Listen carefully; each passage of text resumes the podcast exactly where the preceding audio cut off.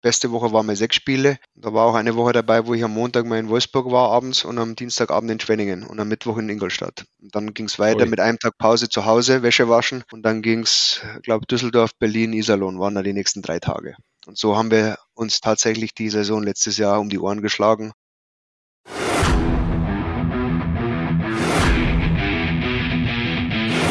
The game is us. Big welcome to the SV Hockey Podcast, powered by Magnacom.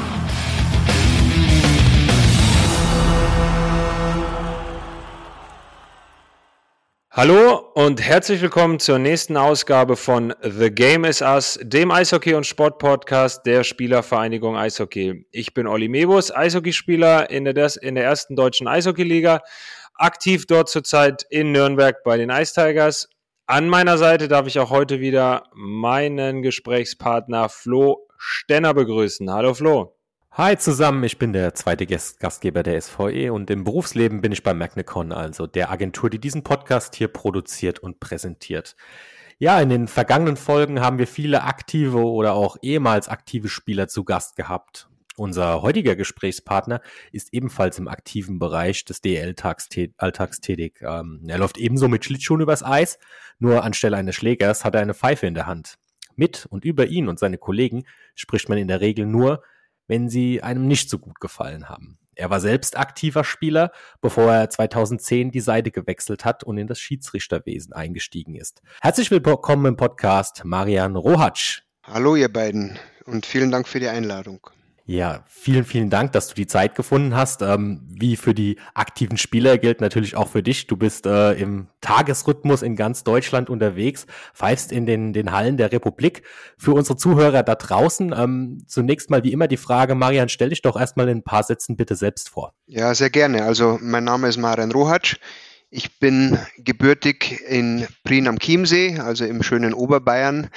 Ähm, bin verheiratet seit zehn Jahren und habe zwei Kinder, eine sechsjährige Tochter und einen dreijährigen Sohn.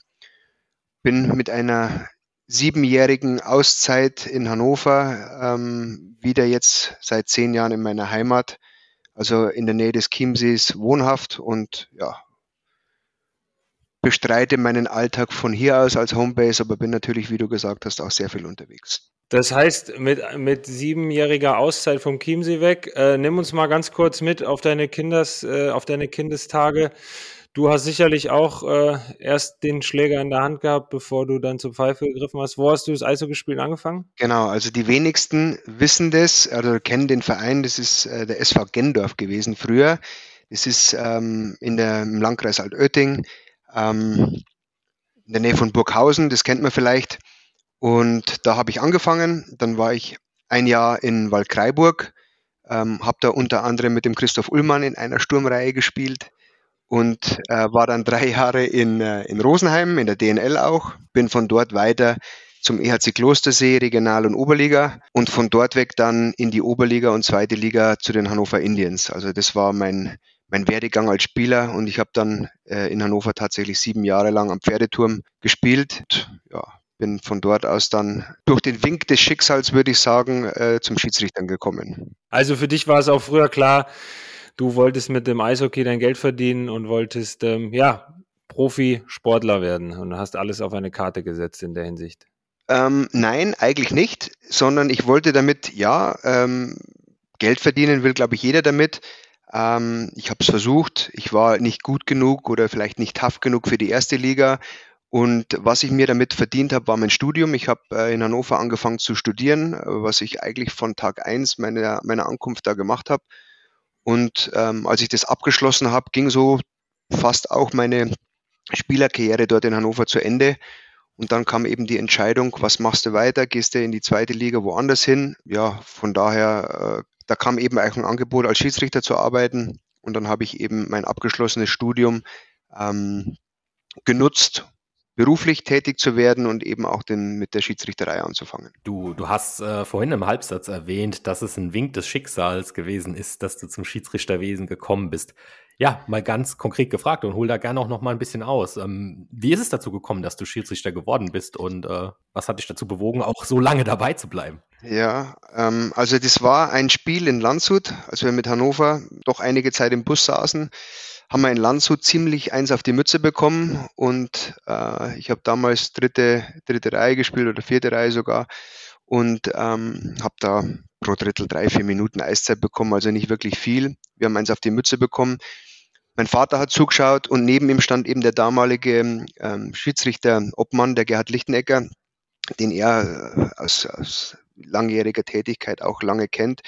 Und dann habe ich halt so geschimpft, so jetzt muss ich mit, äh, mit einer Packung im Gepäck und drei Minuten Eiszeit pro Drittel dann nochmal äh, acht Stunden in den Bus zurück äh, und war halt bedient. Und dann sagt eben der Gerhard Lichtnecker, weißt was, jetzt haben wir mit dem Lars Brüggemann einen ehemaligen Spieler, wird doch Schiedsrichter. Ein ehemaliger Spieler, der auch äh, Schiedsrichter. Ja, ja, genau. Also genau, Entschuldigung, ja, einen ehemaligen Spieler eben, der jetzt auch zum Schiedsrichtern kam und ähm, haben dann ein Trainee-Programm für ehemalige Spieler als Quereinsteiger. Überleg dir das, äh, wenn du Lust hast. So, das habe ich abgespeichert für mich. Und eigentlich im, im Jahr drauf äh, habe ich mich in der Zweitligasaison ähm, relativ schwer an der Hand verletzt, konnte da vier Monate nicht spielen. Und am Ende des Jahres habe ich auch keinen Vertrag mehr in Hannover bekommen. Und genau das war eben dieser Schicksalstag in Landshut. Ähm, habe mich an das Gespräch zurückerinnert, und gedacht, was machst du jetzt? Das große Geld konnte ich nicht damals schon nicht verdienen und war mir auch klar, dass ich es in der Zukunft nicht verdienen wird oder werde. Und ähm, damit äh, habe ich mich einfach dann wirklich mit dem, mit dem Spruch vom Gerd Lichtnecker wieder auseinandergesetzt und gesagt, komm, das probierst du jetzt an, meldest dich an. Ja, und so bin ich Schiedsrichter geworden. Ja. Also ich habe äh, dann beruflichen Einstieg gefunden in Hannover und ähm, bin jetzt auch, ähm, was die meisten nicht wissen, also ich bin kein Profischiedsrichter, sondern eher so semi-professionell unterwegs, was das Angestelltenverhältnis bei der DL betrifft äh, und ja, habe mehr oder weniger mein Studium dann äh, genutzt, beruflich ähm, zu starten und eben auch eben diesen Schicksalstag in Landshut, den ich, weiß ich noch wie gestern, ähm, dazu genutzt, einfach anzufangen. Und das hat vom ersten Tag an so viel Spaß gemacht, ja, weil man auch ein bisschen Erfolg sieht, wie man dann aufsteigt oder wie man relativ schnell aufsteigt. Und seitdem bin ich dabei und mache das eigentlich mittlerweile auch mit sehr viel Freude, muss ich sagen. Auch wenn es natürlich negative Seiten auch gibt. Hm, schönes Stichwort, die negativen Seiten. Ich hatte es ja gerade schon im Intro erwähnt. Äh, jeder, ob Spieler oder auch Fans, haben natürlich äh, oftmals so ihre Meinung zu den, zu den Schiedsrichtern. Und wenn du dich jetzt an die Zeit zurückerinnerst, wo dann eben der Gedanke bei dir da war, okay, ich gehe vom Spieler in den, Schiedsrichterwesen über. Ähm, du hattest mit Sicherheit als Spieler auch deine Meinung zum Schiedsrichter. Bist du damals eher so mit dem Gedanken reingegangen, wow, ich bewundere das, was die Jungs da auf dem Eis machen, wie man so, so, so ein Spiel leitet? Oder hast du konkret gesagt, ich will das auf jeden Fall besser machen als das, was ich da immer als Spieler miterleben musste? Oder war es vielleicht auch irgendwie eine Mischung aus beidem? Ähm, das kann ich fast an Olli zurückspiegeln, weil als Spieler, äh, ja, die Frage kann ich, stelle ich dir jetzt gleich. Als Spieler sehen, äh, sieht man die, ja, ja, als Spieler sieht man, glaube ich, die Schiedsrichter schon anders wie ein Fan. Ja, und ich glaube, manche Fans glauben nicht, wie gut das Verhältnis, nicht mit allen vielleicht, aber mit vielen Schiedsrichtern untereinander auch ist. Ähm, dass wir Schiedsrichter immer im Weg stehen zwischen Gewinnen und Verlieren, das wissen die Fans, das wissen die Coaches, das wissen die Spieler. Ähm, aber im Ende, am Ende des Tages äh, sehen, glaube ich, viele Spieler die, die Schiedsrichter anders wie ein Fan. Und ein Fan hat eben ja. die sogenannte Vereinsbrille auf. Das ist auch jedem bewusst und ist auch vollkommen in Ordnung. Aber ähm, als ich damals Spieler war, habe ich das, glaube ich, für mich schon ein bisschen differenzierter gesehen und habe mich tatsächlich öfter für meinen Coach geschämt, als äh, wie ich ihm recht geben musste. Also mein damaliger Coach war der Joe West, der war jetzt nicht bekannt als äh, ein ganz ruhiger Zeitgenosse, was die Schiedsrichter oder was das Schiedsrichterverhalten ähm, gegenüber betraf. Ähm, und manchmal hat man sich dann schon äh, vor ihm sitzend äh, gefragt, was er denn da eigentlich von sich gibt.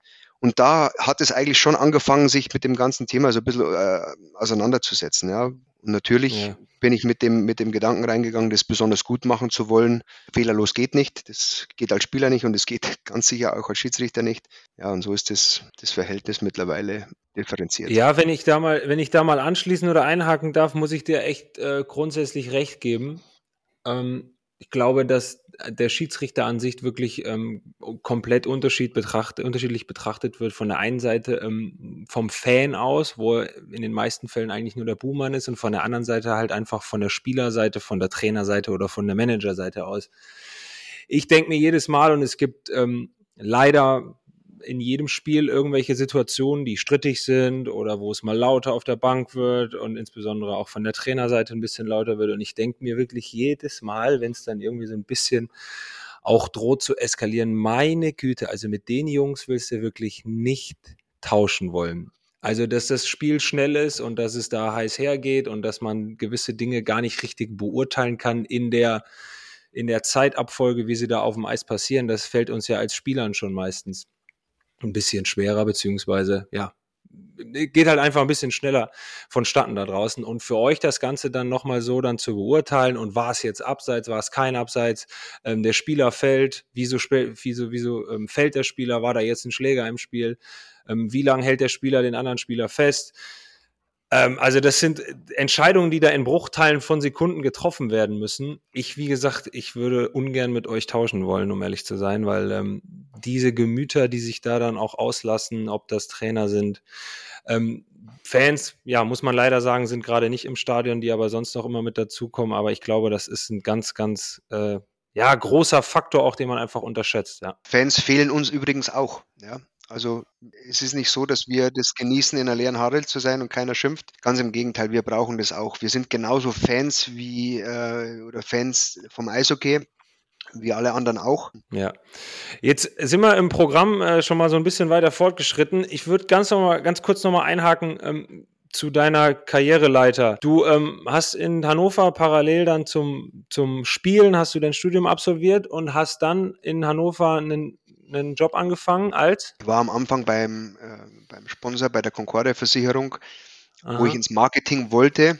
Das war jetzt nicht mein, mein Traumjob, wo ich angefangen habe, aber ich wollte oder hatte die, die Möglichkeit im Marketing für eine Versicherung anzufangen. Bin aber dann relativ schnell weg davon und bin jetzt, nachdem ich jetzt wieder in Bayern wohne, seit zehn Jahren bei der BSH. Also das kennen die wenigsten, aber es das heißt, äh, das steht für Bosch Hausgeräte. Wir sind äh, ja, Nummer zwei, Nummer drei Welt auf der Welt äh, für Hausgeräte die Nummer eins in Europa und haben da verschiedene Werke und Sparten für alle möglichen Hausgeräte. Es geht von ja. äh, Backöfen, Kochfeldern, äh, Kühlschränken, Waschmaschinen, Trockner und so weiter. Und da bin ich jetzt im Einkauf tätig. Der Marketingmensch äh, in mir schreit immer Bosch, dass Bosch eine der geilsten Kampagnen, die ich seit Jahren gesehen habe, gefahren hat mit dieser Like a Bosch zum Thema Smart Home IoT. Falls ihr Richtig. die noch nicht kennt, gebt mal bei YouTube Like a Bosch ein. Einfach nur ultra witzig. Genau. Und nein, das war keine bezahlte Werbung hier. nee, also, weder von dir noch von dir, äh, von dir noch von dir, Marian. Ne? Nee, ganz genau. Ich habe das Glück, ich bin wirklich bei einer coolen Firma, das muss man einfach so sagen. Wir sind ähm, mit 43 Werken weltweit wirklich ein Global Player, was Hausgeräte betrifft. In dem Werk am Chiemsee, also in Traunreuth, im Landkreis Traunstein, wo ich äh, zu, äh, zuständig bin oder wo ich sitze, bin ich eben für einen Einkauf von Produktionsmaterial. Also ich kaufe Produktionsmaterial ein, damit unsere Geräte europaübergreifend eben gebaut werden können. Ja. Genau. Und dann hast du parallel dazu damals mit der Schiedsrichterausbildung angefangen. Richtig, genau. Das, ähm, wie kann man sich das vorstellen? Ihr trefft euch im Sommer für drei, vier Wochenenden in Füssen. Ähm, ja, da grinst er. ja, erzähl uns. Also die Karriereleiter eines Schiedsrichters geht eigentlich immer im Landesverband an. Also man wird gemeldet, man meldet sich oder man meldet sich äh, im Landesverband, in dem man gerade wohnhaft ist. Bei mir war es damals Niedersachsen noch, also in Hannover, zum Neulingslehrgang an, bekommt dann eine Regelschulung, äh, macht Eistests ähm, und muss dann einen Regeltest absolvieren und fängt dann eigentlich in den unteren Ligen als Linienrichter an oder auch als Hauptschiedsrichter. Bei mir war das große Glück, dass die Oberliga Nord damals im Landesverband äh, angesiedelt war und ich konnte relativ schnell nach ein paar kleineren Turnieren, Nachwuchsturnieren ähm, als Hauptschiedsrichter in der Oberliga beginnen. Man ist aber limitiert auf diesen Landesverband am Anfang. Und nach dem ersten Jahr bekommt man halt von dem Obmann im Landesverband die Empfehlung oder der meldet einen dann beim Deutschen Eishockeybund und dann fährt man nach Füssen. So war es damals für ein ganzes Wochenende, wo man dann seinen DEB-Neulingslehrgang absolviert. Wieder mit Fitnesstests, Regeltests, ähm, Schulungen etc. Und ähm, von daher, so beginnt es und dann arbeitet man sich halt in der Karriereleiter so nach oben. Wir sind nicht gesegnet mit vielen Neulingen jedes Jahr und mit Sicherheit ist ähm, das Talent auch ein bisschen rar. Und damals wie heute gibt's äh, oder gab es ein, ein Programm, das heißt Trainee-Programm für eben diese, ich sag mal, förderungswürdigen Talente, die da hochkommen und auch ehemalige Spieler. Also ich bin da nicht der Einzige, der da durchlaufen ist. Ein André Schrader, ein, ähm, ein Lars Brüggemann war da drinnen, Lasse Kopitz, wir, wir sind da alle durchgegangen.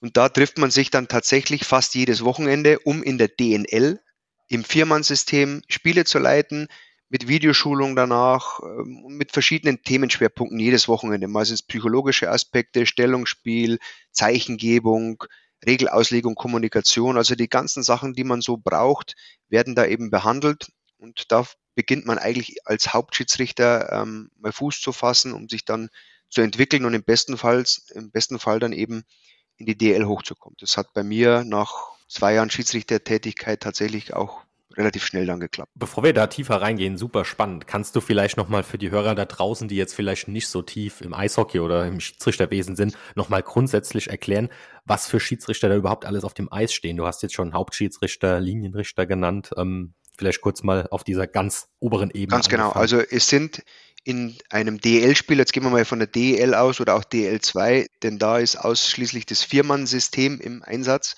Ähm, das bedeutet, wir sind vier Schiedsrichter auf dem Eis. Davon sind zwei Hauptschiedsrichter, die gleichberechtigt sind, und zwei Lines Persons, wie sie jetzt heißen. Also auch hier wird gegendert. Linienrichter, ich, sind die Linienrichter oder Linienrichterinnen, haben wir auch sehr gute ähm, äh, beim DB. Genau, also wir sind zu viert am Eis, zwei Linienrichter und zwei Hauptschiedsrichter. Und die Hauptschiedsrichter treffen dann quasi Entscheidungen, wenn jetzt die Linienrichter irgendwas anzeigen, bedienen die Hauptschiedsrichter die Pfeife oder sind auch die, die Linienschiedsrichter berechtigt zu pfeifen? Und wie ist generell die Absprache zwischen den zwei Hauptschiedsrichtern? Wird das nach Spielhälfte aufgeteilt? Oder? Genau, also die Linienrichter sind dafür da, eigentlich fast alle Anspiele durchzuführen, also alle Bullies anzumachen, äh, ähm, die Icings zu entscheiden, Abseits zu pfeifen, also die unterbrechen auch aktiven Spiel. Die sind auch genauso wie die Hauptschiedsrichter ab und zu, öfter in der Kritik, wie auch immer. Also die sind genauso spielbeeinflussend wie ein, Schieds wie ein Hauptschiedsrichter. Der Hauptschiedsrichter kümmert sich eigentlich um, den, um die Regelauslegung, also um die Foulspiele oder Nicht-Foulspiele und um die Tore. Genau. Und die Linesmen um die, oder Linespersons um die Anspiele, Bullies und, und Abseits und Icings. Genau. Und äh, was die Frage betrifft mit der Aufteilung, ja, es gibt gewisse Positionen, die wir ähm, die standardmäßig eben vom Stellungsspiel so sind. Aber auch da ähm, muss man ein bisschen flexibel sein, vor allem was die Hauptschiedsrichter betrifft. Also einer steht immer im, im Drittel drinnen und der andere steht außerhalb des Drittels, fast ausschließlich diagonal, um einfach viele Situationen mit dem bestmöglichen Blick abhandeln zu können. Und du hast auch als Linienrichter in der DL angefangen und bist dann zum Hauptschiedsrichter ähm, geworden? Nein. Oder wie funktioniert das? Nee, also bei uns oder mittlerweile ist es so für das Trainee-Programm, da geht man fast ausschließlich als Hauptschiedsrichter rein. Also ich habe damals im Landesverband eben auch gleich als Hauptschiedsrichter angefangen, ähm, habe ein Jahr beim DEB Linienrichter in der zweiten Liga gemacht, aber schon in der DNL als Hauptschiedsrichter. Da habe ich dich damals auch schon gepfiffen in Krefeld. Ähm, Jahres. Genau, ja, genau, ist schon eine ganze Weile her. Ja, so schnell vergeht auch die Zeit. Nee, aber ich war dann ähm, sofort als Hauptschiedsrichter in der DL Okay. Ja, du hast es eben schon äh, kurz äh, angesprochen. Ihr trefft euch im, Sommer, im Sommer und habt dann ähm, Fitnesstests etc. Äh, wenn wir mal grob dieses Anforderungsprofil durchgehen wollen, ähm, ihr habt dann ähm, auch während der Saison noch, ähm, noch Fortbildungen in Form von äh, Regelkunde, Fitnesstests. Ähm, wie, wie funktioniert das bei euch? Also bei uns ist genau wie du gerade gesagt hast, äh, wir haben Fortbildungen. Momentan ist halt vieles wie überall auch ähm, digital mit Videomeetings, ähm, aber im Normalfall treffen wir uns in Füssen eben für diesen Sommerlehrgang, wo eben Eistests gemacht werden. Also da geht es um die Kondition, da gibt es verschiedene ähm, Übungen, die wir unter äh, Vollbelastung absolvieren müssen. Da werden Zeiten genommen. Wir nehmen ähm, vor der Saison auch äh, Laktatwerte ab und die Regeltests sind eben auf den Regelfragen äh, basierend auf aktuellen Beispielen und natürlich aufs Regelbuch ausgelegt. Und dann während der Saison treffen wir uns momentan leider eben nur digital zu, ähm, zu Meetings, Teams-Meetings, äh, wo wir Videoclips schauen. Ähm, momentan ist eben aufgrund der Pandemie ähm, nicht möglich, dass wir uns physisch auch noch treffen. Gab es früher schon, haben wir also zwei mhm. weitere Lehrgänge im Dezember und vor den Playoffs nochmal uns getroffen, um ja, einfach nochmal wirklich Schwerpunkte zu diskutieren. Und jetzt sonst so haltet ihr euch privat dann einfach fit, äh, falls das noch nötig ist bei dem dicht getakteten Spielplan und alles andere regelmäßig, äh, regeltechnisch wird via Videoschalte. So ist es ganz genau, ja. Jeder ist da für sich selber eigentlich verantwortlich. Wir sind Einzelkämpfer, so ist es einfach. Ähm, wir reisen alleine zum Spiel Jetzt an. immerhin auch zu viert. Ja, beim Spiel schon, ja, ja. Aber was viele ja eben einfach nicht wissen, da würde ich einfach gerne auch mal ein bisschen vor letzten Jahr ein bisschen einen Einblick geben. Also wir reisen wirklich äh, ausschließlich alleine an, außer wenn jetzt Corona nicht wäre, dann wenn es mal passen würde, aber wir sind einfach über die ganze, äh, ganze ähm, Regionen oder das ganze Land verteilt, treffen uns eigentlich immer erst am Spieltag. Äh, in nicht immer gleicher Besetzung. Also die, es gibt ganz wenig Spiele, wo man zweimal hintereinander mit dem gleichen Hauptschiedsrichter oder wo zwei Linienrichter mit dem gleichen Linienrichter zu tun haben. Ja. Und ähm, ja, wir reisen alleine, sind allein für uns verantwortlich in der Vorbereitung und treffen uns, wie gesagt, dann auch ähm, dann erst am Spieltag. Und da ist viel. Aber sag mal, hat das, hat das logistische Gründe, dass man, dass man so die Schiedsrichterteams mixt oder glaubt man da irgendwie einen besonderen Fairness-Aspekt mit reinzubringen? Weil ich hätte jetzt als Laie gesagt, was für eine Mannschaft gilt, gilt für Schiedsrichter auch. Je eingespielter die Truppe ist, desto besser. Ähm, das ist sicherlich so und am Ende des Jahres, wenn es zu den Playoff geht, ist man dann schon öfter im Team unterwegs, das stimmt schon. Aber es sind einfach, das Spiel oder die, die Einteilung erfordert einfach, äh, erfordert es einfach so, dass man dann nicht immer mit den gleichen zu tun hat, sondern einfach auch ähm, ja, immer wieder durchgemischt wird. Ist vielleicht ein bisschen vergleichbar auch mit Piloten, die nie zu sehr ähm, oder zu, eigentlich nie mit dem gleichen Co-Piloten fliegen. Äh, einfach mhm. damit es nicht zu selbstverständlich wird und da äh, irgendwas auf die leichte Schulter genommen wird. Das ist einfach so. Also ich, ich weiß jetzt den tatsächlichen Grund ehrlich gesagt nicht. Ähm, aber es ist eigentlich, seit ich angefangen habe oder seit ich es eigentlich weiß, ist es schon so, dass man ähm, immer wieder durchgewürfelt wird und mit verschiedenen Partnern dann zu tun hat. Bekommt ihr dann immer vor der Saison einen festen Spielplan schon, wie die Paarungen feststehen? Läuft das im, im monatlich ab oder, mhm. oder wie ist das? Mhm. Also normalerweise kriegen wir unsere Einteilung ähm, so im Vier-Wochen-Rhythmus, wo wir dann vier Wochen im Voraus wissen, wo sind unsere Spiele und mhm. dementsprechend plant auch jeder seine Reise. Äh, manchmal sind es Rundreisen, dass man, ich war auch dieser Saison schon mal acht Tage von zu Hause weg, ja, beginnt beim Spiel und fährt dann einfach durch die Republik, bis man dann acht Tage später wieder nach Hause kommt. Manchmal sind es Einzelspiele, wo es einfach logistisch passt, wenn man nicht so weit weg ist von zu Hause. Ähm, dann plant man eben seine Route und äh, ja auch seine Hotelübernachtungen das macht dann die Liga für einen. Okay, das heißt, ihr kriegt den Spielplan grob. Ihr wohnt zu Hause jetzt in deinem Fall, du wohnst am Chiemsee unten und fährst ja. dann äh, quer durch die Republik, gegebenenfalls auch mal mehrere Spiele am Stück.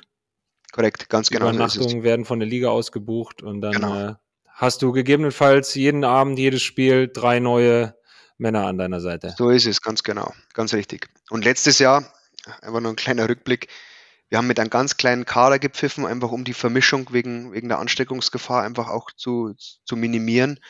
Ähm, waren es teilweise vier bis fünf Spiele pro Woche. Beste Woche waren mal sechs Spiele.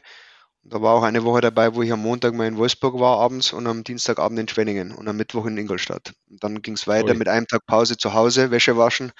Und dann ging es, glaube Düsseldorf, Berlin, Iserlohn waren da die nächsten drei Tage. Und so haben wir uns tatsächlich die Saison letztes Jahr um die Ohren geschlagen alleine im Hotel mit keinem Kontakt zu irgendwem, sondern nur von Spieltag zu Spieltag woanders hingefahren, die Spiele geleitet und dann wieder zum nächsten Ort gefahren. Und ihr fahrt alles mit dem Auto oder fliegt ihr oder fahrt ihr mit dem Zug auch? Mm, momentan kannst du eigentlich das Fliegen gar nicht erlauben, weil die Spiele so schnell ausfallen, wie sie gerade eingeteilt werden. Ähm, und da kannst du auch die Flüge gar nicht buchen. Es gibt ja. schon das eine oder andere Spiel, wo es Sinn macht, aber die meiste Zeit sind wir tatsächlich mit dem Auto unterwegs, weil man eben auch flexibel ist und ich reise ganz gerne nach dem Spiel noch weiter, weil es einfach abends dann in der Nacht besser zu fahren ist, weniger Verkehr ist und dann gehe ich lieber ein bisschen später abends ins Hotel und kann dafür ausschlafen und muss nicht am Tag dann noch fahren. Inwieweit ähm, begleitet einen so ein Spiel dann auch auf einer Autofahrt? Das geht uns allen so und mir natürlich auch. Ähm, gute Spiele, äh, da freut man sich dann drauf auf die Autofahrt, aber es gibt natürlich auch Spiele, wo es eben nicht so gut lief oder wo Entscheidungen dabei waren, die man gerne dann im Nachhinein anders getroffen hätte. Ähm, da beschäftigt, einen das in der Autofahrt äh, tatsächlich schon. Es gab auch Fahrten, wo es ja, Berlin losgefahren bist und dann an der Haustür zu Hause angekommen bist, sechs Stunden später und weißt eigentlich gar nicht mehr, wo du lang gefahren bist, weil es einfach so noch mit dir selber beschäftigt warst, mit den Spielsituationen, die da passiert sind. Ähm, ja, sicherlich. Also es ist nicht so, wie vielleicht viele denken, dass wir äh, nach dem Spiel einfach sagen, so, das war's, danke, bis zum nächsten Mal, sondern nein, wir analysieren unsere Spiele, wir analysieren unsere Fehler, die mit Sicherheit passieren, die ich glaube auch sagen zu dürfen, nicht so viele sind, wie viele denken, aber wir wissen auch viele Szenen, die wir danach im Video sehen, ähm, einzuschätzen, ob wir da richtig lagen, ob wir es falsch lagen, ob es vertretbar war, was wir da gemacht haben. Und mit dem setzen wir uns auseinander. Und ähm, ja, viele Szenen sind einfach noch direkt präsent nach dem Spiel und genauso präsent sind sie während der Autofahrt. Ja. Wenn wir jetzt gerade bei eurem Alltag sind oder bei deinem Schiedsrichteralltag, wie, läuft es ab? Du hast das Thema mit dem Video schon angesprochen. Habt ihr die Möglichkeit, in den Drittelpausen euch einzelne Szenen schon anzugucken und gibt's intern bei euch als, als Viererteam, wie ihr dann auf dem Eis steht, vorher irgendwie äh, Besprechungen? Ähm, nehmen wir mal an, ihr pfeift ein Derby, ähm, sag ich mal, was von vornherein schon eher ein sehr temperamentvolles Spiel werden kann und gibt es dann irgendwie noch Spielertypen, wo man sagt, ja, auf den müssen wir aufpassen oder gibt es Dinge, die da vorher nochmal ähm, besonders angesprochen werden? Ja, genau. Also wir bereiten uns auf die beiden Teams, die wir äh, gleich auf dem Eis sehen werden, genauso vor wie, wie ihr als Spieler auf den Gegner. Nur, dass ihr keine Gegner seid, sondern einfach Charaktere, mit denen wir umgehen müssen. Ähm, und mit Sicherheit hat jede Mannschaft spezielle Charaktere. Also wenn ich jetzt in Nürnberg an dich denke, da muss man besonders aufpassen bei dir.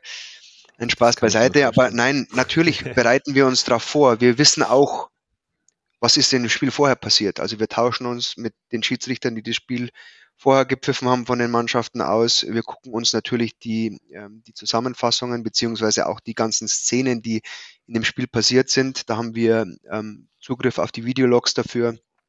Ähm, die schauen wir uns an und gucken uns an, wie ist eine Mannschaft drauf. Ähm, ja, ist sie, ist sie gerade etwas ähm, äh, erschwert unterwegs, sagen wir mit einer Niederlagenserie, sind die gut drauf, wie, wie ticken die gerade so. Also das hat alles Einfluss ähm, auf unsere Vorbereitung und wir wissen schon sehr genau, was in den Spielen vorher passiert ist. Und natürlich hat ein Derby immer auch ein bisschen einen anderen Charakter, aber es ist im Grunde ein Spiel wie jedes andere auch. Ja, das stimmt. Gibt gibt's gibt's denn auch so so Scouting Feeds oder Listen, um jetzt mal gerade ein aktuelles Thema mit reinzubringen, was das Thema Schwalben betrifft? Ähm, setzt man sich auch mit solchen konkreten Themen als Schiedsrichter konkret auseinander in der Vorbereitung auf Spiele? Ähm, ja, genau. War ja, glaube ich, auch aus Nürnberg das Thema gekommen, ne, Olli? Ja, das stand das übrigens nicht in der Outline. Vielen Dank für die Grätsche, Flo. Ja, genau. Aber können wir gleich mit, den, mit, mit äh, das Thema Schwalbe ist da, oder Divings, wie es bei uns ja heißt, oder Embellishment ist ein, ist ein eigenes Thema für sich. Aber natürlich, aber es geht nicht nur um, um, um, um diese Form von Vergehen beziehungsweise Auffälligkeiten, sondern es geht ja generell um das. Also es gibt ja ähm, Spielertypen, die sind sehr physisch unterwegs, dann gibt es die Spielertypen, die vielleicht etwas leichter fallen wie andere.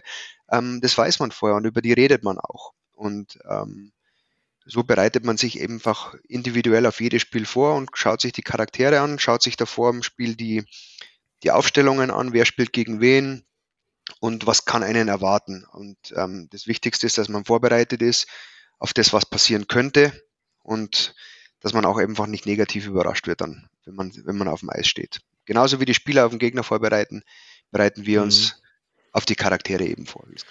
Und in der Drittelpause selber habt ihr auch die Möglichkeit, dann auch aufs Video zuzugreifen und euch gegebenenfalls Szenen nochmal anzuschauen. Das ist so ein zweischneidiges Schwert. Ja, wir haben Zugriff drauf, tun das sicherlich auch manchmal, ähm, aber zu viel sollte man das nicht schauen, weil man sich eben auch für gewisse Sachen einfach auch beeinflussen lässt. Ne? Ja, wollte also ich man, sagen. Also das ist, das ist ein zweischneidiges Schwert. Manchmal will man es einfach sowieso sofort wissen, war man jetzt richtig, war man falsch.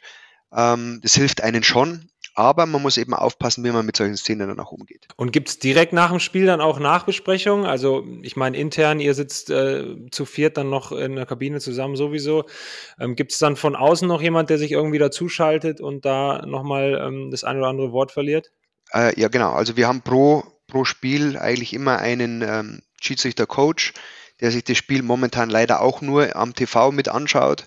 Sonst ist er im Stadion, der uns Feedback gibt, der gewisse Szenen anspricht. Wir haben Zugriff, wie gesagt, auf das Spiel auch nach dem, nach dem, ähm, nach dem Spiel direkt per Video. Wir können uns die Szenen alle nochmal anschauen, die einen wirklich ähm, nochmal in den Sinn kommen oder die der Schiedsrichter-Coach notiert hat. Und dann analysi analysieren wir die. Ja, war das Spiel fair, was, was sicher? Waren die Mannschaften ähm, oder wie waren die Mannschaften zu einem. Also das gehört alles mit dazu und äh, das wird dann nach dem Spiel besprochen und die Szenen, die eben suboptimal gelaufen sind, die werden natürlich auch angesprochen. Äh, die werden auch mal schärfer kritisiert, äh, nicht, wie gesagt, auch für die, für die Fans da draußen. Ähm, wir werden schon auch oft sehr stark kritisiert, auch intern, also, was auch sein soll. Intern, genau, ja. Ja, intern. Also das verstehen vielleicht viele auch nicht, dass man immer sagt, ja, man muss jetzt öffentlich Schiedsrichterschelte betreiben. Die gibt's, die gibt's intern. Also da braucht keiner meinen, nur weil der Coach sich jetzt vielleicht da nicht äußert drüber oder unsere äh, Coaches da nichts dazu sagen oder die Liga nichts dazu sagt, wir bekommen jedes Spiel Feedback, wie es war. Mhm. Perfekt werden wir nie sein. Wir leben auch in keiner perfekten Welt. Na, beim Ende des Tages muss jedes Spiel fair äh, gestaltet äh, sein und gepfiffen werden. Und die Mannschaften müssen danach sagen, jo, heute hatte ich eine faire Chance zu gewinnen. Und ich glaube, jetzt wenn ich über dich spreche, Olli, ich glaube, das ist euch das Allerwichtigste. War es fair für uns? Ja, absolut. Ich glaube, ist auch, ähm, ich sag mal, eine Definitionssache für, für uns als Spieler ist natürlich, wenn wir ein gutes Spiel haben, dann gewinnen wir in der Regel und dann sind wir happy. Ähm, das ist für euch natürlich nochmal eine ganz, ganz andere Sache. Also wann ist für euch ein Spiel gut gelaufen? Ne? Wenn es wenig strittige Szenen gab, wenn ihr oft die richtige Entscheidung getroffen habt, wenn ihr meinetwegen wenig Strafzeiten pfeifen musstet und wenn das Spiel einfach glatt über die Bühne läuft, nehme ich an. So ist es, ganz genau. Also am besten ist ja. natürlich, wenn danach gefragt wird, wer war eigentlich Schiedsrichter? Ne? Und ja. keiner von uns, das kann ich einfach so sagen, da halte ich jetzt auch die Hand ins Feuer. Keiner von uns will sich hier in den Vordergrund stellen, weil es ja auch immer so sagt, ja, jetzt will er sich wichtig machen. Wir wollen das eigentlich nicht. Wenn wir mit wenig Strafen auskommen können, dann versuchen wir das zu tun. Und die Spieler sollen das Spiel entscheiden. Die Spieler sollen das Spiel spielen. Wir sind Dienstleister für das Spiel und versuchen, dass es fair zugeht. Man muss aber auch wissen, wenn wir das, die Spieler entscheiden lassen, weil oft kommt immer dieser Satz, ja, lass uns das Spiel entscheiden, halte ich zurück ist gefährlich, weil wenn wir etwas nicht pfeifen, was ein Foul war, dann entscheiden wir das Spiel ja mit.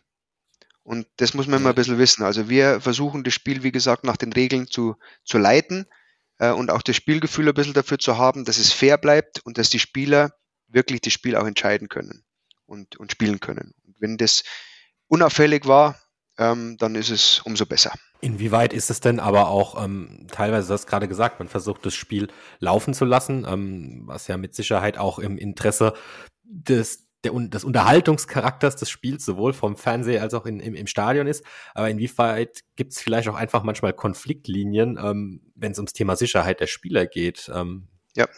Ist das ein schmaler Grad oder? Es ist, es, na klar, es ist ein schmaler Grad. Eins muss man wissen, wir machen die Fouls nicht wir pfeifen sie. Also wenn jetzt ein, ich sage jetzt mal, ein böser Kniecheck war oder ein Check gegen den Kopf, wir müssen es sehen. Ja, manchmal ist es sehr, sehr, sehr, sehr schwierig, äh, das zu sehen, ähm, weil man eben auf dem Eis in Realtime innerhalb von einem Bruchteil von einer Sekunde entscheiden muss.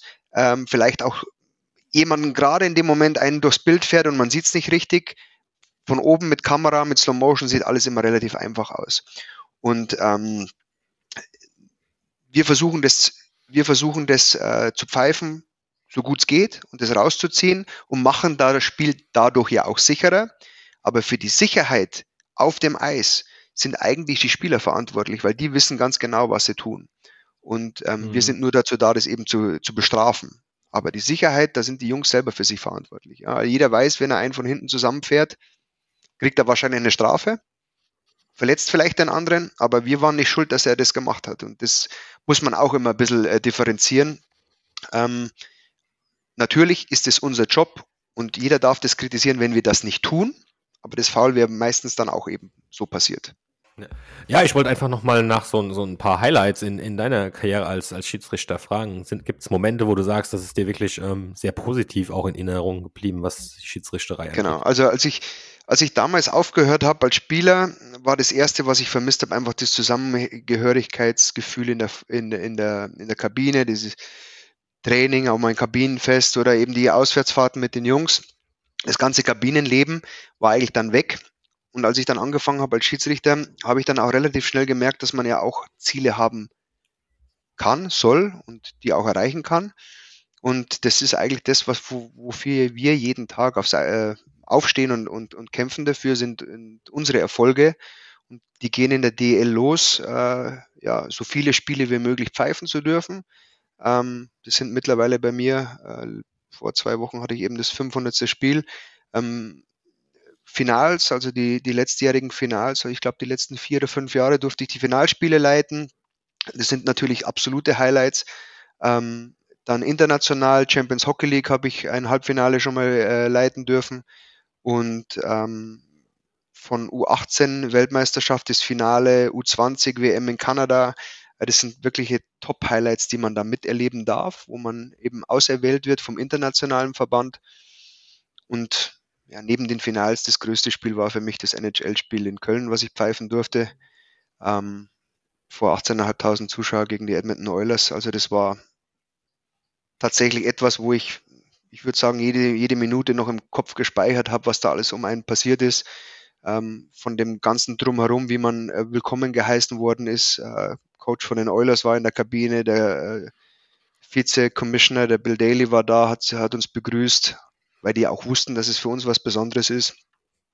Die amerikanischen äh, Schiedsrichter, äh, die NHL-Schiedsrichter, die da waren, haben uns das ja, leicht gemacht und ein besonderes Erge äh, Erlebnis eben äh, beschert dadurch.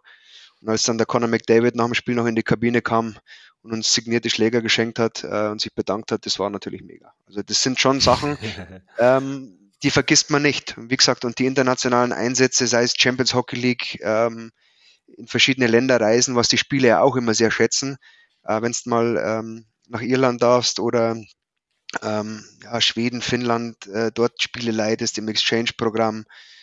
Ähm, ja, sind Sachen, die vergisst man nicht und die sind, die prägen einen auch. Und, äh, ja. Macht auf alle Fälle Spaß. Jetzt, jetzt hast du gerade ein super Stichwort mit der NHL geliefert, um, um auch nochmal ein bisschen das Thema Regelwerk ähm, vertieft zu besprechen. Und zwar ähm, in der NHL, aber auch im, im, Fußball ist es ja so, dass äh, relativ viel Videoüberwachung in den Spielen stattfindet. Ähm, wie ist das aktuell in der DL? Ist das, läuft da viel, läuft da wenig? Würdest du dir mehr wünschen? Glaubst du, es wäre schlecht, wenn mehr dazu käme? Hast du dazu eine du meinst Meinung? jetzt an Videoüberprüfungen, die wir, die wir machen können? Hm? Mm, ja. Also generell wissen ja die meisten, dass wir seit diesem Jahr ein, ein neues Regelwerk haben, das sehr, sehr stark an das NHL-Regelbuch angelehnt ist. Also mehr oder weniger kommt es aus der NHL ein bisschen ähm, ins Europäische gebracht wurde mit, mit einigen Sachen, aber generell ist es NHL-Regelbuch. Ähm, dort fangen die natürlich auch an mit vielen Challenges, die sie da nutzen. Und äh, einige nutzen wir jetzt ja auch, oder einige Themen, die wir über Video überprüfen können, zusätzlich seit der Saison. Und einige fehlen noch. Das, was wir, was wirklich positiv ist dieses Jahr, wir können ähm, große Strafen überprüfen, müssen die überprüfen. Also wenn jetzt äh, ein Foul passiert ist, was unserer Meinung nach mehr als eine Zwei-Minuten-Strafe ist, ähm, dann gehen wir eben schauen, und sagen, wir haben hier eine große Strafe, überprüfen die und sehen eben am Video nochmal diese Szene und können die dann eben bestätigen. Ähm, ich finde, dass das eine sehr gute Weiterentwicklung ist bei uns in der Liga, denn große Strafen haben natürlich einen großen Einfluss aufs Spiel. Und wenn man was am Eis wahrgenommen hat, was eben mehr ist als eine 2, dann kann man das überprüfen und die bestätigen. Ähm, und das wird auch sehr, sehr akzeptiert von den Mannschaften, weil die wissen ganz genau, jetzt gucken sie nochmal und da ist die Trefferquote eigentlich relativ hoch, dass wir dann auch ähm, das Richtige tun. Es gibt ja, ohne dass ich dir da jetzt irgendwas mhm. vorwegnehmen ähm, möchte, in Neuss das sogenannte äh, Game Center, wo Richtig. quasi die Spiele auch nochmal parallel dazu ähm, angeschaut ja. werden. Da kannst du Kannst du gerne gleich nochmal intensiver ja. darauf eingehen. Gibt es dann jetzt, wenn ihr diese Strafen nachguckt, auch ähm, wie in der NHL den Kontakt direkt nach Neues oder schaut ihr zwei euch wirklich das nur dann auf dem ähm, Video nochmal an mhm. in den Arenen und entscheidet dann vor Ort, ohne dass ihr nochmal Rücksprache gehalten habt? Da ist absolut keine Verbindung nach Neues. Also wir machen das, wir gucken auf den gleichen Monitoren mit den verfügbaren Kameras, mit Zoom, was den Zoom kennt oder kennen die Zuschauer tatsächlich nicht. Wir können auch auf die Linie nochmal zoomen. Ähm, wir gucken also auf den Videomonitoren im Stadion und zwar wirklich nur die beiden Hauptschiedsrichter überprüfen eben dieses, diese große Strafe, also das Foul nochmal, oder eben ähm, die Situation am Tor. Genau, also wir haben mit Neues keinen Kontakt. Das Game Center, das du ansprichst, ist dazu da, die Spiele zu überwachen, ähm, die, ähm, ich sage mal, zu zerdröseln in Medien, Medienabteilung, Schiedsrichterabteilungen und so weiter. Und äh, das Produkt mehr oder weniger einer Qualitätssicherung zu unterziehen. Ja? Und mhm. ähm, es ist aber nicht mit uns äh, verbunden. Also nicht wie in der NHL mit Toronto, mit dem sogenannten War Room, wo die direkt Einfluss aufs Spiel nehmen, wo die auch das Spiel von dort aus unterbrechen können. Das ist bei uns nicht, noch nicht. Vielleicht kommt es mal in der Zukunft. So wie es momentan ja. ist, ähm, ist es, glaube ich, ganz gut, was wir an Videothemen haben. Es gibt eben noch einiges, was fehlt.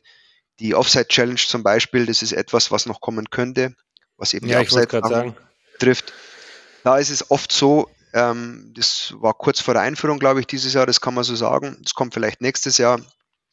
Hat natürlich auch mit den, mit den äh, Ausstattungen in den jeweiligen Arenen zu tun. Also jede Arena muss ja dann gleich sein, müssen die gleichen Begebenheiten haben ob das in einer Multifunktionsarena wie in Berlin ist oder eben noch in einem ähm, klassischen Eisstadion wie in Iserlohn, wie in Straubing und Augsburg ist.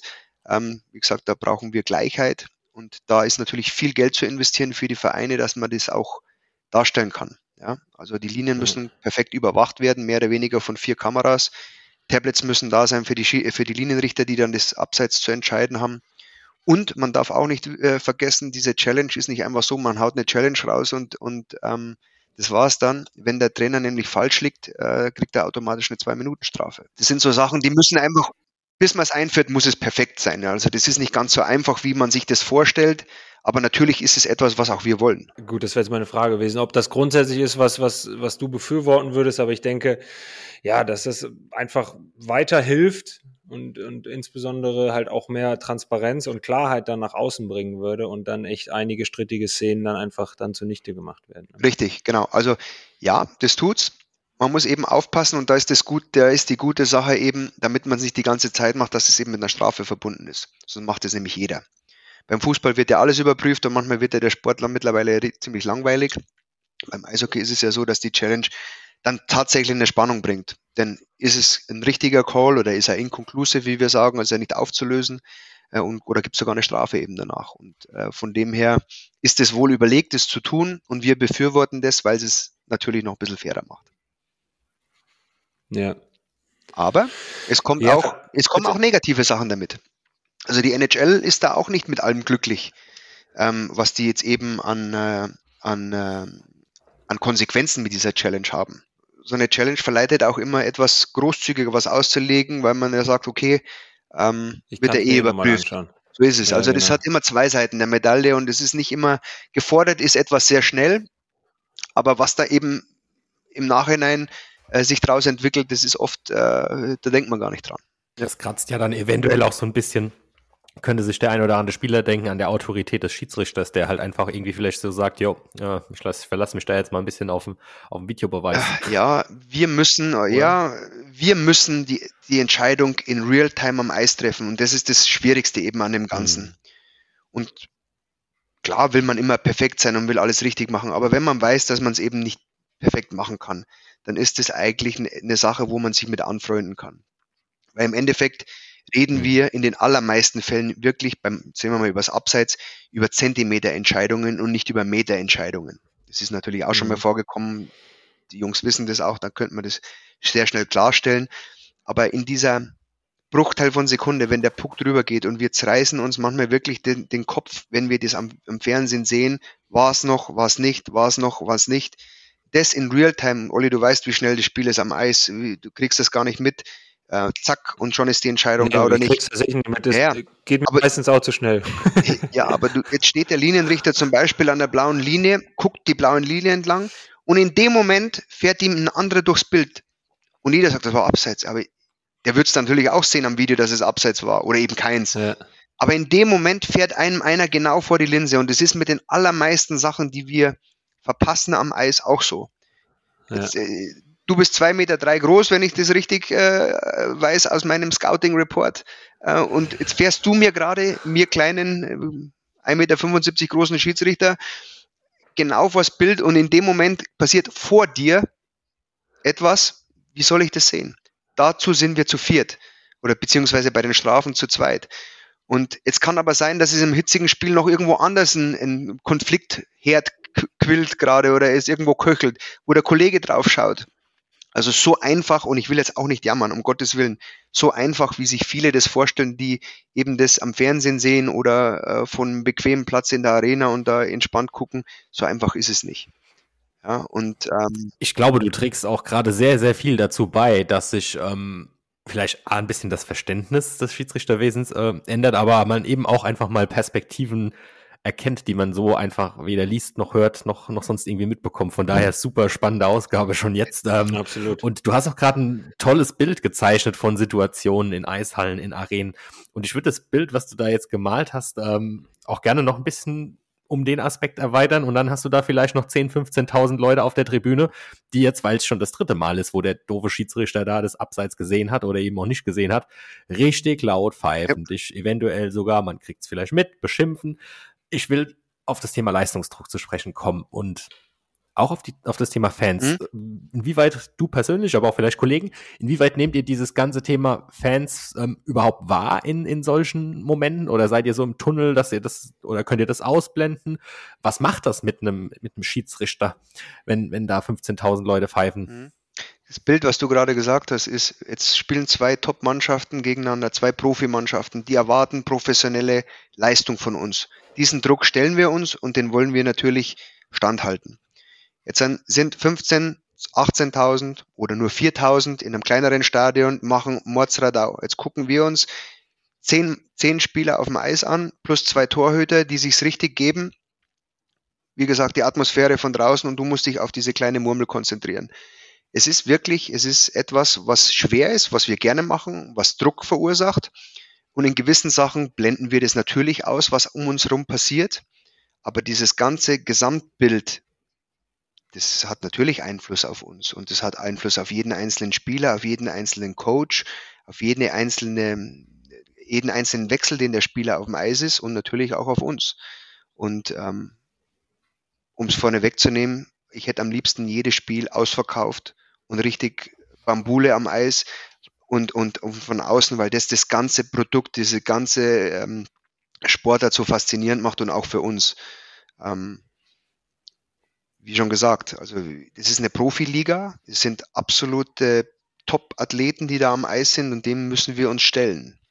Und ähm, wir wollen, wir wollen das genauso gut machen, wie es von uns erwartet wird. Es glückt manchmal gut, es glückt manchmal sehr gut, aber natürlich gibt es auch ähm, einige Momente, äh, wo wir uns gerne auch wieder verkriechen würden. Das ist ganz normal. Kannst du auch da vielleicht mal ein Beispiel geben, wo du vielleicht auch einfach mal, ich glaube, Mo Müller hat das auch in seinem Podcast gesagt, dass er einfach Tage hatte, wo er gesagt hat, er würde am liebsten unter die Bettdecke kriechen und nicht mehr aufs Eis gehen, weil es einfach alles so scheiße gelaufen ist. Hattest du auch so Tage, wo du nach einem Spiel aus der Halle bist und denkst, um Gottes Willen, natürlich. warum tue ich mir das überhaupt Ja, natürlich. Da, da, würde ich jetzt absolut äh, lügen, wenn es nicht so wäre. Ja, und das Schlimmste ist, wenn du mit einer Entscheidung äh, das Spiel beeinflusst. Das passiert manchmal mit einer kleinen Sache, vielleicht im ersten Drittel, wo du sagst, boah, das war jetzt ein Beinstellen, das habe ich jetzt gepfiffen und im Endeffekt siehst du, es war gar keins ähm, dann wird es vielleicht noch verziehen, weil es ist noch sehr viel Restzeit zu spielen, wo das vielleicht dann mehr oder weniger kompensiert wird. Äh, jetzt nicht durch andere Entscheidungen, sondern einfach, dass die Teams das einfach von alleine regeln, ähm, weil der Bessere einfach gewinnt. Und dann hast du Entscheidungen, ähm, die, die in der Overtime passieren, die du pfeifen musst oder die du pfeifst und denkst, oh Mist, das war jetzt, das war jetzt, das war jetzt echt der Scheiß und dann fällt's Tor und du könntest am liebsten gleich ohne Verabschiedung in die Kabine gehen, duschen und nach Hause fahren und weißt ganz genau, ich hasse jetzt alle. Ähm, ah, das, das, sind, das, sind, schöne, ehrliche Worte, wenn ich da mal so reingrätschen kann, dass ja. ihr euch tatsächlich dann, während ihr diese Entscheidung auf dem Eis direkt trefft, schon denkt, äh, oh Mist, das war das jetzt gerade nichts. Und du musst richtig. da trotzdem nach außen hin und nehmen ja, wir an, wir haben wieder volle Arenen. Dann nehmen wir ja. an, wir haben in Köln 18.000 Leute da hocken und du musst dich da präsentieren, als wenn du der festen Überzeugung davon bist, dass du die richtige Entscheidung getroffen hast. Ich würde gerne tatsächlich auf, auf, eine einzelne Szene mal angehen, weil auf die, auf die bin ich tatsächlich öfter angesprochen worden. Letztes Jahr, letztes Jahr Spiel 3, Finale Berlin gegen Wolfsburg. Da verliert ein Wolfsburger an der Höhe der blauen Linie den Helm. Er kriegt einen Check, mhm. einfach nur ein Rempler, der, der Helm fällt ihm runter und die Regel sagt, er muss sofort zum Wechseln gehen darf, nicht mehr ins Spiel eingreifen. Finale steht 1-0 für Berlin. Der verliert in dem den Spiel. in dem Spiel. Also es, ja, es war das entscheidende Spiel um die deutsche Meisterschaft. Ja. So, der verliert den. Der Puck liegt direkt vor ihm. Der Helm war noch nicht mal ganz am Eis oder fiel gerade runter. Der hat den Puck nur weggespitzelt in die Berliner Zone. Ja.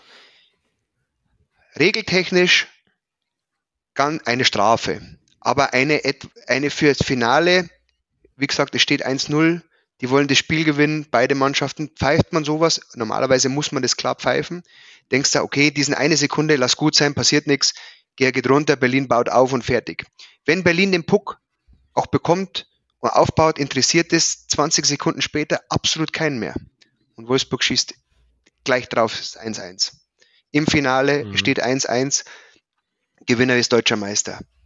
Wenn ich das jetzt pfeife, sagt jeder, wie kannst du nur so klitzeklein pfeifen? Der Helm ist doch noch nicht mehr am Eis und der chippt den Puck nur mit dem Schlägerspitze weiter. Ähm, ja, und dann fällt auch noch das Tor. Also ganz ehrlich, danach wussten wir, scheiße, das hätten wir jetzt besser gepfiffen. Wenn wir es gepfiffen hätten, hätte uns hundertprozentig jeder gesagt, wie kannst du nur so kleinlich in das Spiel eingreifen? Und das ist genau dieser schmale Grad, auf dem wir uns oft bewegen. Und in dem Moment, Flo, wie du gerade sagst, ja, das ist eine Szene, die werde ich in meinem Leben lang nicht vergessen. Und manchmal sollte man sich doch mehr sagen, komm, Spieler ist selber verantwortlich für dieses Minimale, was er gerade gemacht hat, ist einfach eine Strafe. Du willst das aber ja, eigentlich nicht. Du willst das nicht, weil du willst mit so einem kleinen Kram das Spiel nicht beeinflussen. Ja.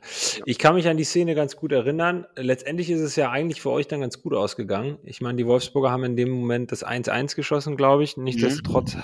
haben die Berliner das Spiel, ich glaube, 2-1 gewonnen. Richtig. Und jetzt stell dir vor, das geht 1 zu 2 für Wolfsburg aus. Was, ja. was glaubst du, wie das dann ausgegangen wäre? Ich kann jetzt nicht sagen, jetzt haben wir Glück gehabt, weil das ist, Glück ist, wir sollen nicht Glück haben. Ja, aber in dem Sinne, war es gut, dass wir dieses, dieses Ergebnis nicht beeinflusst haben dadurch. Aber das 1-1 ja. war natürlich etwas, was gefallen ist mit eben einer minimalen Sache. Wenn das ein, ein, kleines, vielleicht ein Haken gewesen wäre oder so, wo du sagst, hm, das muss jetzt nicht sein, ist das was anderes. Aber es ist einfach so eine Szene gewesen, die brauchst du in einem Finale nicht. Die brauchst du eigentlich nicht einmal in einem normalen Ligaspiel. Ja, nee. und dann war es so eine gewichtige Entscheidung. Ähm, das, solche Szenen bleiben einem hängen und ähm, wie gesagt, wenn es dann mal, und das ist, das ist jedem von uns schon passiert, wenn es dann mal ein Spiel mit beeinflusst hast, durch vor allem in Overtime, dann ja, ja. Ist, man fühlt sich dann wirklich nicht gut und das kann ich für alle da draußen einfach auch mal bestätigen uns geht es da auch manchmal nicht so gut damit. Das ist so. Ja, das ist ein, ist ein schöner Übergang gerade, Marian. Vielen Dank. Ich habe ähm, kurz bevor wir uns jetzt zusammengesetzt haben, mit dem Flo noch telefoniert und habe mit ihm über ein Thema gesprochen, ob wir das noch thematisieren sollen jetzt oder nicht.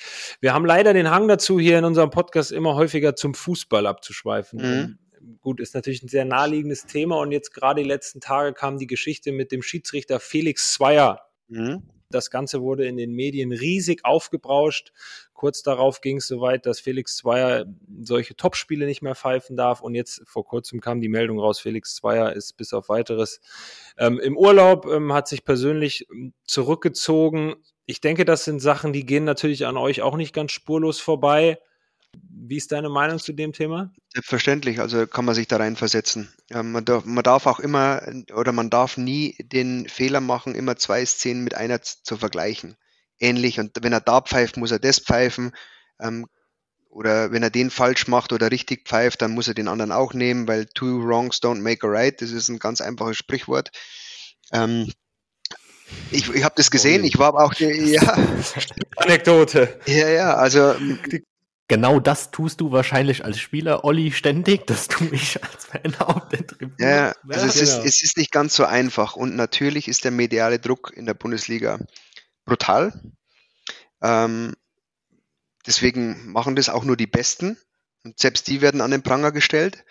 Ähm, ich kann mich da, wie gesagt, ich kann mich da reinversetzen ähm, und ja, Fußball wird halt immer mehr aufgebauscht zu einem Zirkus, der ja, in dem ich Gott sei Dank nicht bin und wir auch, glaube ich, alle nicht sein wollen. Ähm, was witzig ist, die Medien machen es ja immer eh größer, wie es tatsächlich ist. Ja. Die Spieler haben da auch noch ähm, Öl ins Feuer geworfen oder gegossen mit, mit Sachen, die sie besser nicht gesagt hätten. Ähm, das ist richtig. Ähm, da muss man ganz, das ist ein ganz schmaler Grad, da muss man wirklich aufpassen. Ähm, wenn die Medien oder wenn auch das Fernsehen vielleicht das kapiert hätte oder vorher schon gesagt hätte, passt mal auf, das war eigentlich abseits von dem Haaland, wo er da durch ist, dann hätte es den ganze Geschrei wahrscheinlich gar nicht gegeben. Hätten die gesagt, das Abseits, ja, war vielleicht ein Elfmeter, vielleicht, oder ja oder nein. Ähm, aber dann hätte sich keiner aufgeregt. Also da muss man auch immer aufpassen, wie das zustande kommt. Ich verstehe das und ich möchte nicht in seiner Haut stecken, was er da gerade durchmacht. Ähm, ich kenne auch einen Fußballschiedsrichter sehr gut, den Wolfgang Stark, mit dem tausche ich mich, einen ehemaligen Fußballschiedsrichter, einen sehr bekannten auch WM-Schiedsrichter und Rekordhalter in der Bundesliga sehr gut. Äh, mit dem tausche ich mich sehr oft aus. Ist auch ein super Kerl, also anders wie man den vielleicht äh, wahrnimmt oder wie man viele vielleicht wahrnimmt im Fernsehen, sind die meisten tatsächlich ziemlich cool. Und ähm, ja, wie man sie wieder wahrnimmt, ist was anderes, wie wenn man sie privat kennt. Äh, wie gesagt, ich möchte nicht in deren Schuhe stehen, ich will da auch gar nicht drüber urteilen, aber auch, auch uns geht es manchmal so, auch wenn wir in einem kleineren, in einer kleineren Sportwelt wie beim Fußball unterwegs sind. Ähm, wir alle haben schon Drohbriefe bekommen oder haben schon Hassmails bekommen, beziehungsweise Hasspost nach Hause oder über die Vereine, für die wir tätig sind. Ähm, ist tatsächlich nicht schön, weil auch wir haben Familien, ähm, Spieler haben Familien. Ich kann jetzt noch mit ähm, Querverbindung nach Krefeld machen, wo die Spieler so bedroht oder beleidigt worden sind, auch familiär. Ähm, man muss immer aufpassen. Sachliche Kritik stellt sich jeder von uns. Ist nicht schön, jeder will gelobt werden, von Spieler bis zu eigentlich jedem Menschen. Lob tut gut. Ähm, aber wenn man Kritik äußert, sollte sie fair, sachlich sein und nie irgendwie unter der Gürtellinie. Und das passiert leider nicht nur gegenüber Schiedsrichtern, sondern gegenüber ganz vielen unserer Mitmenschen zurzeit viel zu oft. Und da muss man auch immer ein bisschen über die Konsequenzen nachdenken, ähm, weil ich glaube, keinem gut tut, keinem auf der anderen Seite tut es gut, wenn er so ähm, beleidigt wird oder so niedergemacht wird. Das ist ein Sport, das ist ein Profisport. Fehler müssen erlaubt sein, die dürfen kritisiert werden. Aber wie so immer macht der Ton die Musik. Das sind doch äh, ganz, ganz tolle Schlussworte hier, Flo. Du nimmst mir die, die Worte aus dem Mund, ja. Ähm, normalerweise, und ich hoffe, wir kriegen das jetzt zeitlich auch noch gebacken. Ähm, Marian, danke für eine super spannende und, und äh, informative Stunde mit dir als, als Profi-Schiedsrichter. Ja. Und zum Abschluss, du kennst den Podcast ja. Hoffentlich kriegen wir es zeitlich gebacken, dass wir die Schnellfragerunde noch äh, mit reinbekommen. Ähm, wir müssen diesmal auf jeden Fall eine Schnellfragerunde oh draus machen. Ähm, lass uns direkt reinstarten. Ähm, wir haben eben kurz über Fußball gesprochen. Ähm, was wäre denn deine Lieblingssportart abge oder was ist deine Lieblingssportart abgesehen vom Eishockey? Ist tatsächlich Fußball schaue ich. Ich schaue Fußball. Ja. Ähm, was wärst du denn geworden, wenn du kein Schiedsrichter geworden wärst, beziehungsweise was macht Marian Roatsch, wenn er irgendwann zu alt ist, um mit Schlittschuh und Pfeife übers Eis zu düsen? Äh, ich wäre gerne Coach geworden, so wie mein Vater es früher war. Vielleicht auch für meinen Sohn dann mal Coach. Ähm, und jetzt in der Situation, wo ich mich befinde, danach würde ich schon gerne im Schiedsrichterwesen tätig bleiben, äh, international Officials Coach, also Schiedsrichter Coach zu bleiben, glaube ich, das wäre wär mein Ding. Ja. Hm. In welcher Halle pfeifst du am liebsten? Ich pfeife in allen Hallen am liebsten. ja, weiß ich nicht, ob man die. Olli, du spielst so auch in allen Hallen am liebsten, oder? Nee, aber an mich ist ja keine Schnellfrage nein, Stunde gerichtet hier. Nein, aber, da, aber auch kurze Antwort, wenn jetzt man denkt, ähm, man geht nicht gern nach Iserlohn oder nach Augsburg wo's, oder Straubing, wo es wirklich erdrückend ist manchmal auch für uns, doch, Alles klar, du hast die Frage perfekt beantwortet. Nein, nein. Ich, äh, andersrum, da pfeife ich sehr gerne. Abschließende Frage. Ähm, wir haben hier einen Eishockey-Profi sitzen, aber wir haben mit Sicherheit auch viele junge Eishockeyspieler, die, die zuhören, die ähm, vielleicht nicht den Profibereich schaffen, aber was würdest du denjenigen mit auf den Rat äh, mit auf den Weg geben als Rat, als Tipp, die vielleicht auch nur eine Sekunde nach dem Hören des Podcasts dann denken, hm, Schiedsrichter, wäre das vielleicht was für mich? Hast du da einen Ratschlag? Ja, anmelden und ausprobieren. Es macht Spaß. Es ist, wenn man äh, sich Mühe gibt, wenn man den Bezug, auch ein bisschen das Feeling zum Sport hat, ist etwas, wo man schnell Erfolge erreichen kann, wo man, wie gesagt, reisen darf in andere Länder, wo man in der DEL ähm, Erfolge feiern kann, wo man, äh, ja, wie gesagt, rumkommt in tolle, tolle Arenen, tolle Spiele leiten darf. Ich kann es nur für diejenigen, die sich das mal überlegen, ähm, äh, anzutun, ja, macht's das, probiert es aus. Äh, es ist auf jeden Fall den Versuch wert und wir haben zu wenig Nachwuchs. Ähm, und genau ihr seid die Richtigen. Ähm, Wenn es eben nicht reicht für eine Profikarriere, kommt zu uns und probiert es aus. Vielen, vielen Dank für deine Zeit. Es war, wir sind jetzt wirklich am Ende angekommen. Es war ein super, super spannendes Gespräch. Ähm, es war die nächste Ausgabe von The Game is Us und ich hoffe oder wir hoffen, euch hat das genauso gut gefallen wie uns. Wenn ja, dann lasst auf jeden Fall für den Podcast ein Abo da und zeigt den Podcast auch Friends and Family. Vielen Dank für deine Zeit, Marian. Danke und macht's gut. Bis zum nächsten Mal. Sehr gerne. Ja, und bleibt gesund. Herzlichen Dank euch. Bleibt gesund. Macht's gut.